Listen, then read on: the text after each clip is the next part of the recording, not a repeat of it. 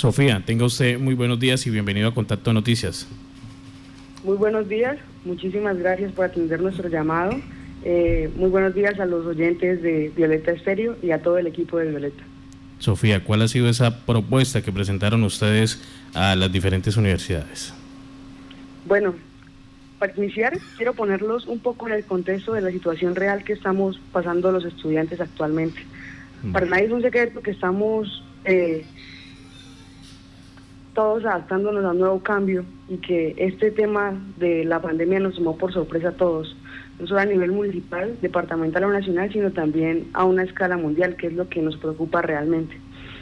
Entonces, debido a esta emergencia, el gobierno nacional el día 23 eh, de marzo despidió el decreto 457 de 2020, mediante el cual se imparten instrucciones estrictas para el cumplimiento del aislamiento preventivo obligatorio, en el cual sean, entre otras instrucciones, la suspensión de las clases presenciales en todos los niveles educativos del país. Lo que quiere decir que desde ese día nosotros no estamos asistiendo a las aulas del campus, entendemos totalmente la situación.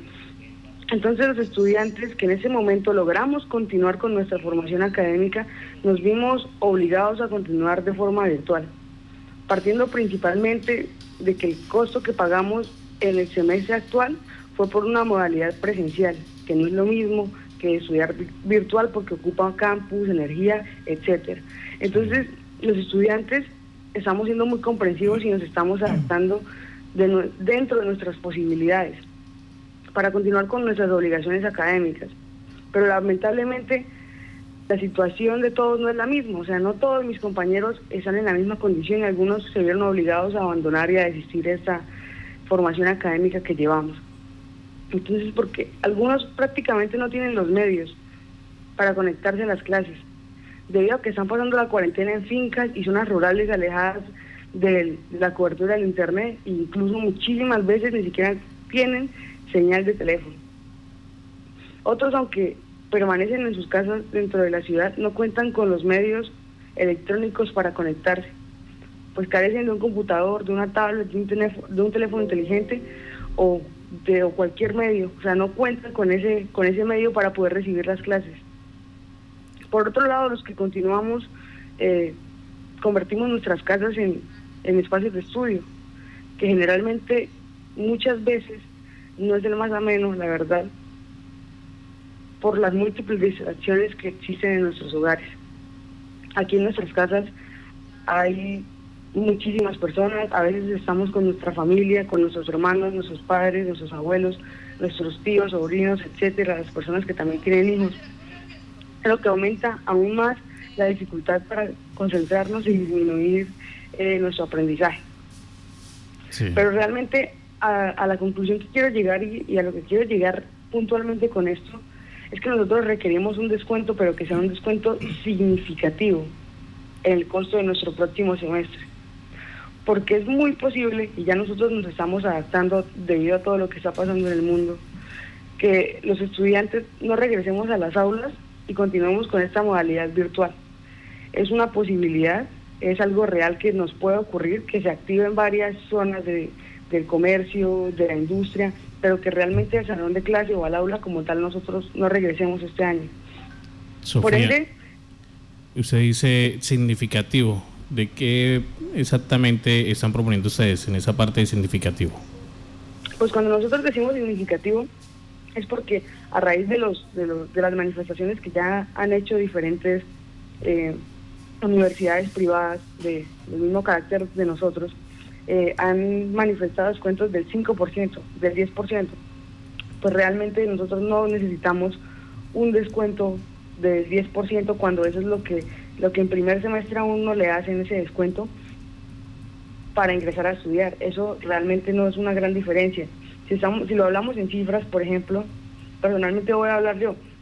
Eh, el semestre pasado pagué casi 5 millones de pesos o 5 millones 200 mil pesos. Entonces, yo estudié Derecho. Entonces, el crédito más o menos promedia entre 250 mil y 200 mil pesos. Entonces, que si le van a bajar, porque tienen que bajar puntualmente es al crédito de las materias, entonces va a ser una, una reducción significativa en el costo. Si no estamos hablando de un 5%, no estamos hablando de 200, 300 o 400 mil pesos en la totalidad de una, de una matrícula de, un semestre. Entonces necesitamos cambios reales, que sean conscientes. Estamos, ¿por qué y por qué? Y quiero argumentar por qué estamos solicitando esto. No estamos asistiendo al campus de la universidad, lo que reduce el costo de la energía eléctrica. No, no necesitan aseadoras, el agua no se está consumiendo, ni siquiera se están pagando vigilantes y todos los auxiliares de mantenimiento eh, no están asistiendo a la universidad igual que nosotros, así que son costos que se reducen. Y en contraproducencia estos hechos, en nuestras casas incrementa el valor de la energía y en muchos casos, teniendo en cuenta que nuestros planes de Internet hogar no son suficientes, hemos tenido que aumentar las megas para poder recibir las clases adecuadas y eso nos genera un costo a nosotros y les ha disminuido costos a la universidad. Entonces requerimos medidas eficientes a corto, mediano y largo plazo, porque sabemos que esto seguirá prolongándose por un tiempo considerable. Y que cuando aún se termine el aislamiento estaremos atravesando por una crisis debido a la recesión económica que hemos, que hemos y que estamos pasando en este momento. Entonces, eh, posiblemente nos tome años recuperarnos económicamente. Para todos va a ser muy difícil. Sí. Entonces, lo que nosotros queremos hacer es eh, hacerle un llamado, no solamente a la Unisan Gil Extensión UNAP, de, que somos eh, Psicología y Derecho aquí en, en Yopal, sino también a, las diferentes universidades privadas, instarlas a que tomen conciencia, porque de no reflexionar y que, y que si los costos no van a bajar, en serio se deben tomar las medidas pertinentes o se enfrentará a una gran deserción académica para el próximo semestre. Permítame, permítame porque aquí Johan Solano también quiere preguntar sobre la reprogramación. Johan.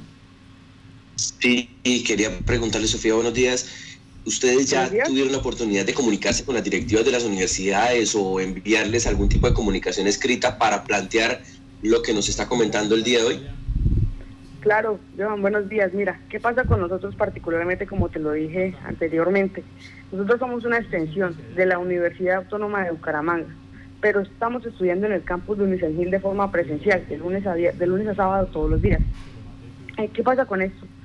Nosotros nos adaptamos administrativamente a lo que diga Unicengil o a lo que diga la Universidad Autónoma de Bucaramanga. Son dos universidades diferentes. Entonces yo le decía al rector, ayer que estaba hablando con él precisamente, que nosotros estábamos como chinos los mandados, que estábamos de aquí para allá, pero que no éramos de ningún, de ningún lado, ¿sí? Que nosotros pagábamos el semestre normal y que teníamos nuestras obligaciones, pero a la hora de las quejas, reclamos, a nosotros nos tenían del tiempo al tambo porque no sabíamos si ir a Unisangil o si ir a la UNAM. Entonces él me respondía que no, que no me preocupara, que igual otro problema significativo en esto es que nosotros los estudiantes no tenemos representación en Bucaramanga. O sea, nuestro título los pide la Universidad Autónoma de Bucaramanga. Estamos en una extensión con Unisangil, claro, el campus es de Unisangil, pero nosotros no tenemos representación en la Bucaramanga. Entonces, todos estos son problemas que se han venido planteando ahora. Eh, se lo hemos planteado, por supuesto, a la decana de nuestra facultad, a la, a la doctora Claudia Mariana Moreno. Ella ha sido una, una señora muy comprensiva, ha sido muy, muy, muy, muy atenta a todas las peticiones que tenemos los estudiantes, no, tenemos queja alguna de ella, pero es que ella, ella tiene un poder limitado en cuanto a eso, porque ella solamente es la directora del programa. Y como yo les digo, aquí nosotros estamos limitados porque no estamos facultados como tal, porque somos una extensión. Permítame, ¿de cuántos estudiantes estaríamos hablando en este momento? ¿De cuántos estudiantes? Sí. Eh, el programa de Derecho más o menos tiene casi 400 estudiantes. El programa de psicología está por un rango casi igual de 350 estudiantes y en general la, eh, la como tal, toda, tiene más de tres, o sea, como 2.000, casi 3.000 estudiantes. Entonces vemos, vemos que estamos pasando una gran cantidad de jóvenes estudiantes universitarios, una gran calamidad. Porque yo sí quiero decirles públicamente a, a, las, a los oyentes que, que si realmente la universidad eh, pone al estudiante en, a escoger entre dejar de comer, dejar de pagar el arriendo y dejar sus obligaciones y necesidades básicas por pagar un semestre, se van a enfrentar con un grado de deserción universitaria, que si ellos no toman medidas, como lo venía diciendo, a corto, mediano y largo plazo, las cosas no van a pintar bien y después de esta recesión económica y de esta crisis que viene, van a perder, se podría estimar que la mayoría de sus estudiantes por no ser flexibles con los costos. Sofía, ¿eso ya fue presentado ante cada una de las universidades? Sí, eso ya, ya lo planteamos con, con los rectores y estamos esperando respuesta. Por eso generalmente lo que se presenta es una expectativa ante la respuesta de cuál será el porcentaje o si va a haber un descuento. Me dicen acá eh, ya un oyente, por favor ese descuento que se está solicitando para Unisangil que sea también para todos los centros educativos privados. Están cobrando como si fuera presencial y eh, los padres de familia que nos toca soportar estos gastos no tenemos trabajo. Estamos pidiendo que al menos el 50% como mínimo sea lo que se rebaje. La pregunta acá, eh, a ustedes en cuanto a Unisangil, les han dicho eh, la modalidad van a pasar de, del sistema presencial a la parte virtual. Pues bueno, Marta, realmente la universidad aún se abstiene de dar ese tipo de declaraciones porque nosotros estamos sujetos a los lineamientos de los decretos nacionales que se expiden, ¿no? De lo que expide el presidente. Como te dije al principio de la entrevista, eh, realmente es complicado que nosotros volvamos este año a las aulas de clase, debido a que nosotros ya nos estamos adaptando por medio virtual. O sea, hay una alta probabilidad de que nosotros todo este año completo lo estudiemos de forma virtual. ¿Por qué? Porque volver a una aula de clase eh, implicaría que estén muchas personas en un espacio reducido dentro de un mismo salón de clases. Entonces eso aumentaría el riesgo de contagios. Pues Sofía, vamos a estar pendientes de, de esta información. Eh, porque no solamente atañe a Unisangil, también atañe a los otras, las otras instituciones y de paso eh, universidades mm, o centros universitarios de educación superior y eh, donde los padres de familia ya empiezan a reaccionar, ya están diciendo acá, eh, en, las, en las otras también nos está pasando lo mismo, nos están cobrando, no hubo ningún alivio para el estudiante y mm, lamentablemente nos va a tocar dejar a nuestros hijos aquí en el departamento. Pues gracias, señora. Perdóname, Marta, es que yo, yo sí voy a ser muy reiterativa en lo que te estaba comentando. O sea, necesitamos medidas eficientes a corto, mediano y largo plazo. O sea, sabemos que esto se va a seguir prolongando.